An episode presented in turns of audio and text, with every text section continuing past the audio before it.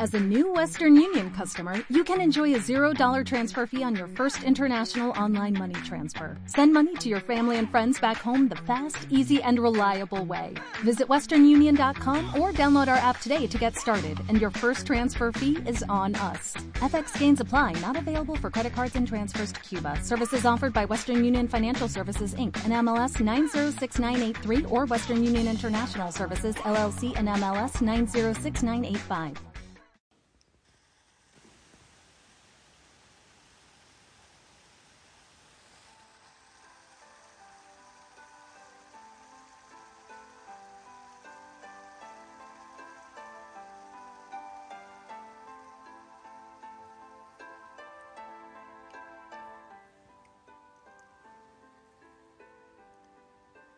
Buenas noches.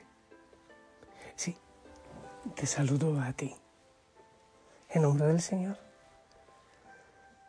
En nombre de la familia Osana, te saludo. Aquí estoy. Bueno, precisamente tengo el sagrario abierto para mirar cara a cara a Jesús Eucaristía y, y ponerte a ti, ahí, a tu familia, a tu realidad. Además, también lo que hayas hecho en este día. Eh, si es verdad, aquí en Betel, en la montaña del silencio, debe ser que el frío afecta un poco mi voz y, y otra vez la siento un poco apagada, pero creo que no será nada grave. Hay una brisa, no es fuerte, en la noche es muy fuerte. Eh, te confieso que a veces siento un poquitín de temor, porque en la noche, en algunos momentos, especialmente es fuerte. Eh, no tanto como en el verano del Monte Tabor. Pero aquí, en esta montaña, se puede ingresar con mayor facilidad al desierto, al silencio, a la tienda del encuentro, al corazón, a ese encuentro profundo con el Señor. Eh, seguimos eh, muy lento, muy, muy despacito este proceso de contemplación. Yo sé que muchos lo están siguiendo, aunque sea tan lento. Irse silenciando, aquietando, entrar en el desierto. Que sea el Espíritu Santo quien nos lleve a esa experiencia. Tantos, tantos que han vivido experiencias profundas, místicas, encuentros cara a cara con el Señor. No es una fantasía. Es siempre algo que es posible, que es gracia, que es un regalo de Dios para quienes abrimos espacio en el corazón. Si tanto, tantos hijos del Señor han podido ser felices y vivir en plenitud con Él, también tú y yo podemos hacerlo. Hay un, un mundo, una tierra todavía no descubierta por muchos de nosotros, pero que existe que la han descubierto los místicos, los santos, los orantes. Y es lo que necesita el mundo que vive en tanta oscuridad, en tanto sinsentido.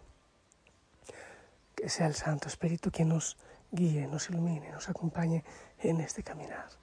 A ti, a mí, a la familia Osana, para ser fermento en la iglesia, para llevar el Evangelio.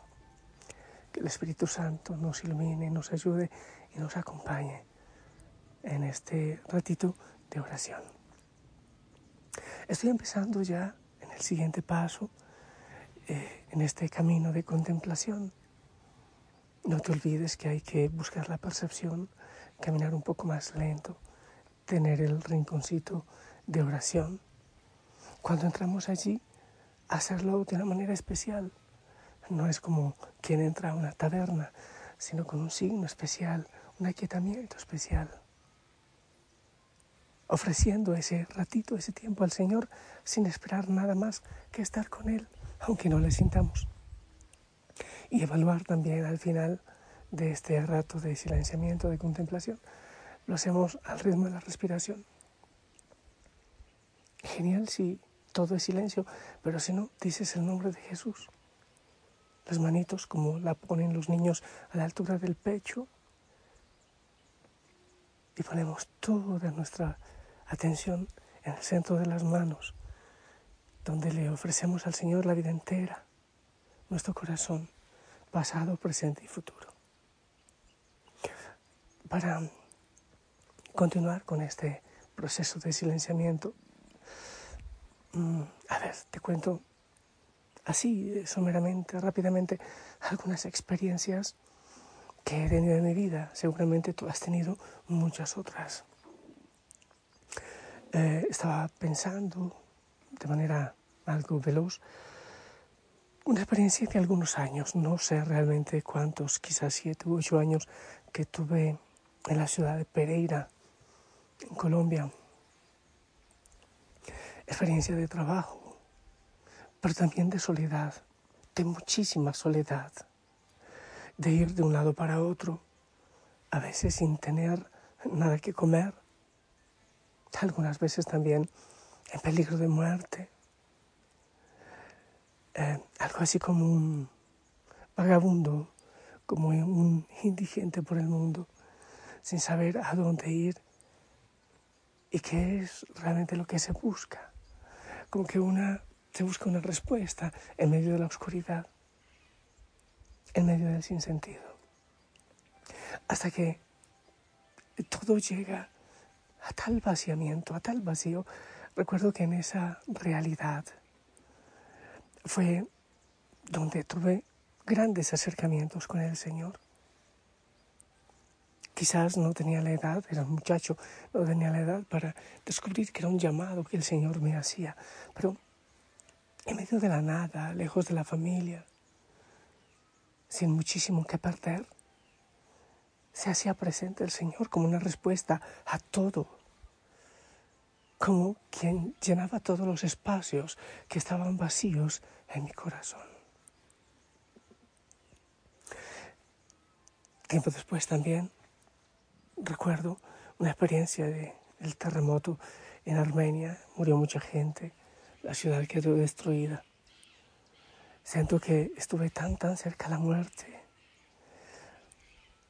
Veía como la casa se derrumbaba, la casa en que yo estaba en ese momento y luego corriendo sin saber, quizás había sido una bomba de los narcotraficantes o algo, y, ver cómo la gente estaba bajo los escombros y, y esta realidad de dolor tan cercana a la muerte, creo que también una vez más me iba llevando a, al reconocimiento de que, de que todo en la tierra es tan efímero, tan pasajero.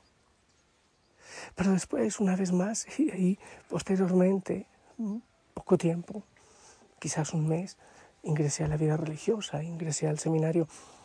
Y, y seguía descubriendo una vez más que, que si todo lo humano es tan pasajero, tan efímero, siempre hay un Dios que nos espera, que está ahí atento, esperándonos con los brazos abiertos. Que cuando toda ilusión en lo creado se pierde, que cuando perdemos toda la esperanza en las criaturas, siempre está el Padre misericordioso esperándonos con los brazos abiertos para darnos los verdaderos gozos y alegrías. Bueno, tuve una experiencia más. Esa fue ya en el Ecuador donde sentía que perdía todo, absolutamente todo, las ilusiones, las esperanzas, incluso creo que hasta, que hasta la cordura y la vocación. Y precisamente, después cuando ya creía que todo, todo se había terminado, que no había más ilusiones, más esperanzas, viene una vez más el Señor a mostrar cuál es el camino y cuál es la verdadera riqueza, cuál es el tesoro que realmente vale, aquel tesoro que encontramos en el camino. Y aquel comprador, aquel negociante de perlas, va con mucha alegría y lo entrega todo y lo vende todo con tal de encontrar ese terreno donde está el, el tesoro grande, la perla grande, la perla preciosa. Abraham también tuvo que dejar su tierra y ponerse en camino. Moisés tuvo que dejar las comodidades del palacio del faraón y ponerse en camino. También Jacob se puso en camino por, por si acaso Y Jesús también fue al desierto. Es más, antes de la encarnación, tuvo que dejar todo lo que tenía al lado del Padre para venir a estar con nosotros. Quiere decir que para encontrarse con lo que es realmente valioso, con lo que es realmente verdadero, hay que salir, hay que dejar. Cuando sentimos que todo lo perdemos, es cuando realmente encontramos lo que hay que encontrar. Cuando sentimos que todo lo perdemos, es cuando realmente encontramos. Con esta, con esta historia o con este comentario, abre las puertas a un paso más en este proceso de contemplación, sobre todo de búsqueda del Señor, de encontrar al Señor, al verdadero tesoro, a la perla que está guardadita en el campo el verdadero tesoro. Quédate con esto. Cuando creemos que todo se ha perdido, es cuando viene lo que realmente vale. Hay veces que, que viene de manera fortuita, después de una enfermedad, de lo que llamamos un fracaso. Otras veces es sencillamente una opción, una decisión personal defenderlo todo con alegría para encontrar el verdadero tesoro.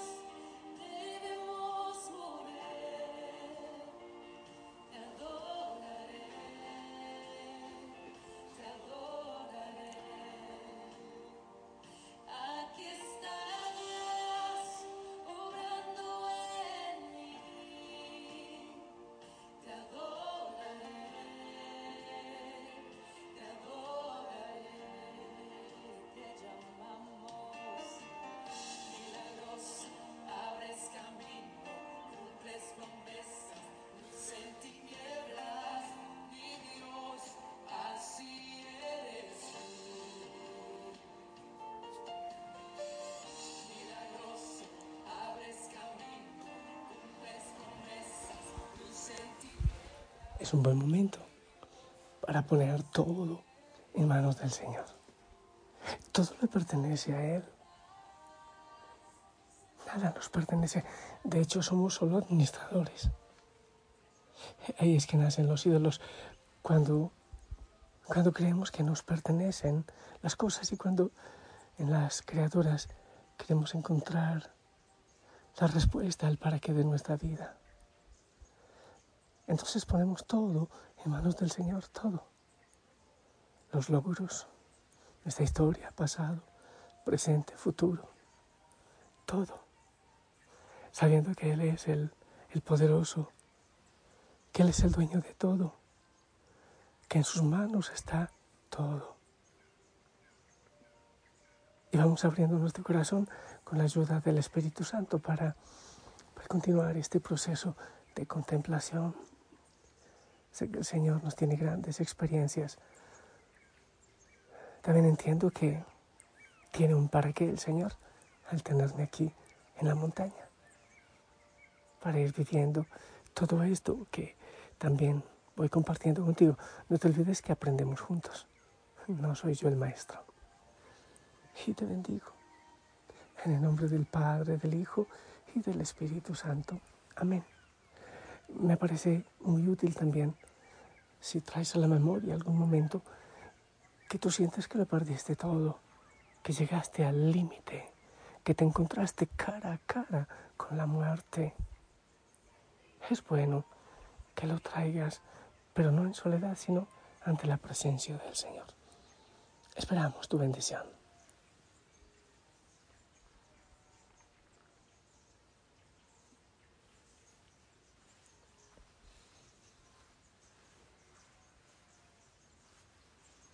Amén. Gracias. Sonríe, por favor. Te amo en el amor del Señor y te envío un fuerte abrazo. Si el Señor lo permite, Nos encontramos mañana. Descansa en Él. Yo sigo orando por ti. Hasta pronto.